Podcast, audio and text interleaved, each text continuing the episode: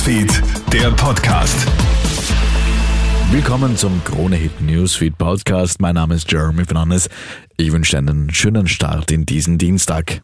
War der Kanzlerbesuch bei Putin erfolgreich? Die Meinungen zu dem Russland-Trip von Karl Nehammer gestern sind weiterhin gespalten.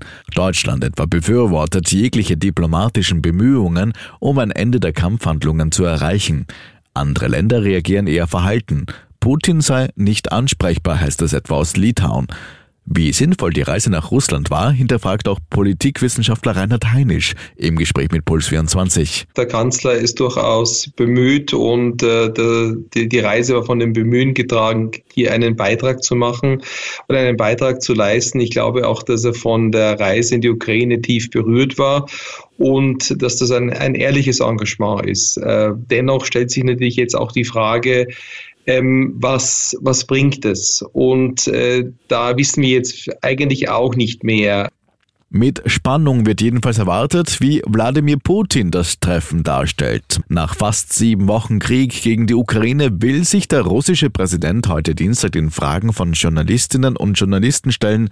Geplant ist unter anderem auch ein Treffen mit seinem belarussischen Amtskollegen und Verbündeten Alexander Lukaschenko. Kiew fordert Hilfe für Mariupol. Es fehlen, laut dem ukrainischen Präsidenten Zelensky, die schweren Waffen, um die von den russischen Kräften fast eroberte Hafenstadt zu befreien. Die strategisch so wichtige Millionenmetropole steht nämlich offenbar ganz kurz vor dem Fall.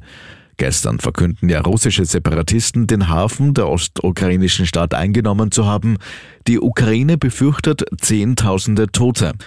Die Angriffe im Osten dürften wohl noch zunehmen, nachdem Russland alle Soldaten rund um Kiew abgezogen hat.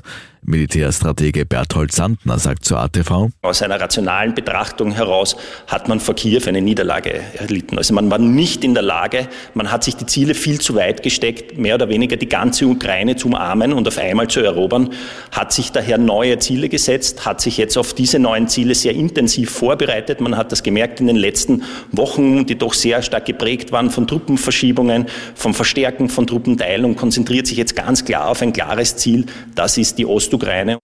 Die Herkunft darf nicht zur ungleichen Behandlung von Flüchtlingen führen. Die Menschenrechtsorganisation Amnesty International macht auf die Ungerechtigkeit in Polen aufmerksam.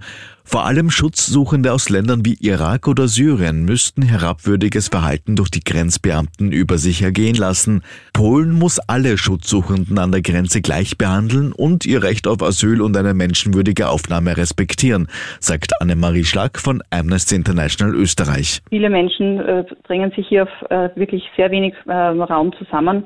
Wir fordern, dass dieses äh, menschenrechtswidrige Verhalten der polnischen Behörden sofort aufhört. Ist die Pandemie jetzt vorbei? Nein, sagt die Weltgesundheitsorganisation und warnt vor zu großen Lockerungen, denn diese würden zu neuen Infektionswellen führen. Es könnten sich weiterhin neue Virusvarianten entwickeln. Deshalb ruft die WHO die Länder dazu auf, die Schutzmaßnahmen vorsichtig zu lockern und dabei zu überwachen, wie sich die Todeszahlen entwickeln. Schwere Überschwemmungen und Dutzende Häuser begraben. Die Zahl der Toten und Vermissten auf den Philippinen steigt. Bestätigt sind bisher 28 Todesopfer. Die meisten kamen in Bay Bay City ums Leben. Das liegt fast 600 Kilometer südöstlich der Hauptstadt Manila. Am Sonntag war ja der Tropensturm mit Böen von bis zu 105 Kilometern pro Stunde an der Ostküste auf Land getroffen. Über 22.000 Menschen in 17 Provinzen mussten bereits ihre Häuser verlassen und sich in Sicherheit bringen. Inzwischen hat sich der Sturm abgeschwächt. Soweit ein kurzes Update. Mehr Infos bekommst du natürlich laufend auf KroneHit.at. Schönen Tag noch. Krone Hit Newsfeed, der Podcast.